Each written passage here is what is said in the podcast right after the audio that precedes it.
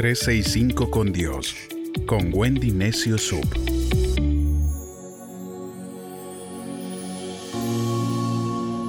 ...19 de agosto... ...vitamina R del reino del revés... Escuché una canción del grupo argentino Corto Plazo que se llamaba El Reino del Revés. Y cantar esta canción me gustó tanto porque contiene un gran mensaje que vale la pena compartir. Yo soy ciudadana de ese reino, aunque me digan anormal, fenómeno o loca, siempre voy contra la corriente, es decir, voy al revés, y mi manicomio está en el cielo. Vivimos en un mundo donde nos enseña que si nos hacen algo, tenemos que devolverla, ¿no? Que es mejor vengarse. El famoso ojo por ojo y diente por diente, conocido como la ley del talión. Si me miras mal, bueno, yo te barro, te escupo y si puedo te mato. Pero ese no es el reino del que nos habla Jesús. Si pensamos así, es mejor que se nos haga una cirugía cerebral para cambiar ese chip que tenemos, con el que hemos crecido, y poder ver verdaderamente qué es lo que quiere Dios para nuestras vidas. En Mateo capítulo 20, versos del 25 al 28, Jesús los llamó y les dijo, en las naciones paganas, los reyes, los tiranos o cualquier funcionario está por encima de sus súbditos, pero entre ustedes será completamente diferente.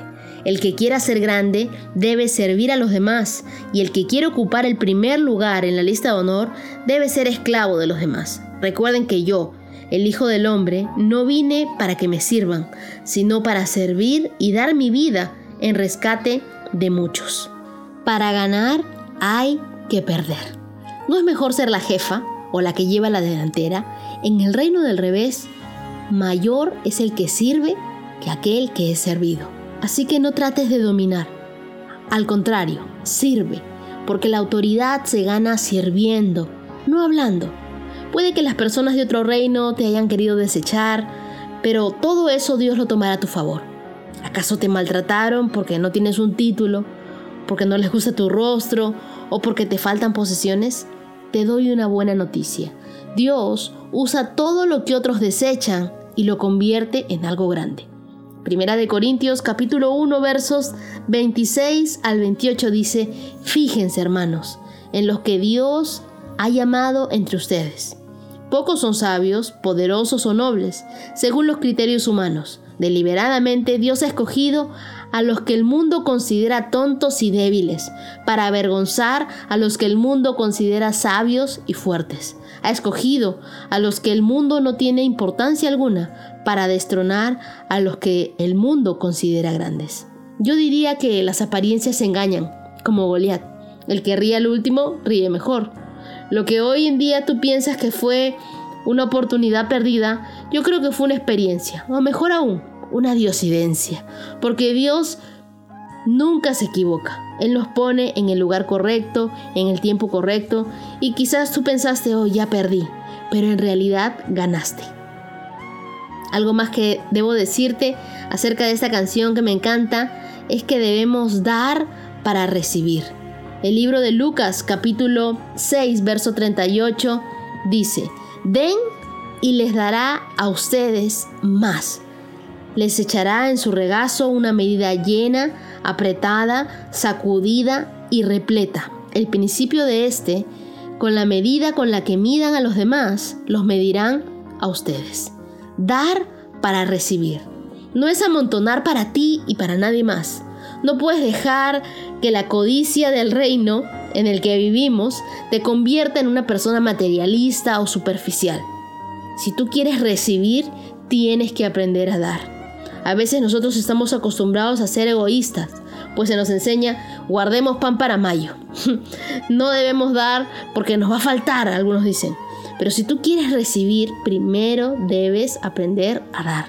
Límate los codos de la tacañería y empieza a dar si quieres recibir. Ponte a pensar, ¿qué vas a dar hoy?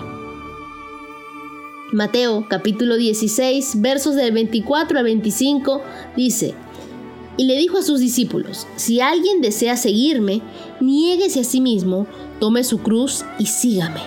Porque el que trate de vivir para sí, perderá la vida, pero el que pierda la vida por mi causa, la hallará. Morir para vivir.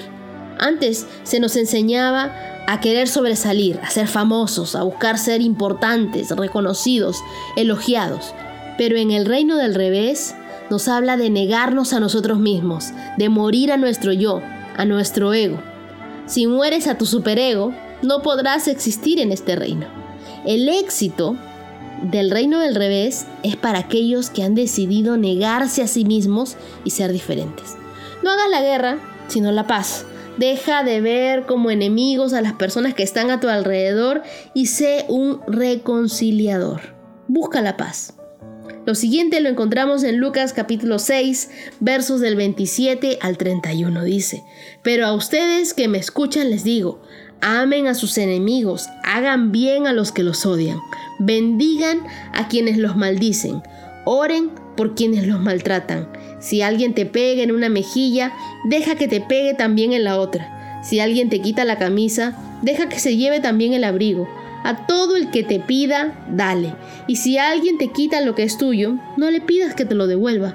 Traten a los demás como a ustedes les gustaría que ellos los traten.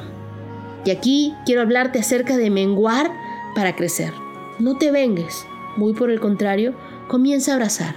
Demuestras tu madurez al perdonar, al olvidar. En el otro reino te pueden tildar de débil por hacerlo, pero en el reino del revés Dios recompensa las buenas actitudes. No seas de lo que dicen, bueno, si me dan una patada yo la devuelvo doble, yo te doy dos. Deja de aislarte, de ver a los demás como por debajo del hombro y comienza a acercarte. Comencemos a ser ciudadanos de este reino del revés. Empecemos a marcar la diferencia, a menguar para crecer, a morir para vivir, a dar para recibir, a perder para ganar. Sabemos que Dios tiene una recompensa tremenda en el cielo para nosotros si vivimos de acuerdo a sus reglas, de acuerdo a las cosas que Él nos ha dicho en la Biblia. Seamos más ciudadanos de este reino del revés y consumamos esta vitamina. Seamos totalmente distintos a todo lo que vemos, a todo lo que escuchamos. Sigamos el ejemplo de Jesús y querramos parecernos cada día más a Él.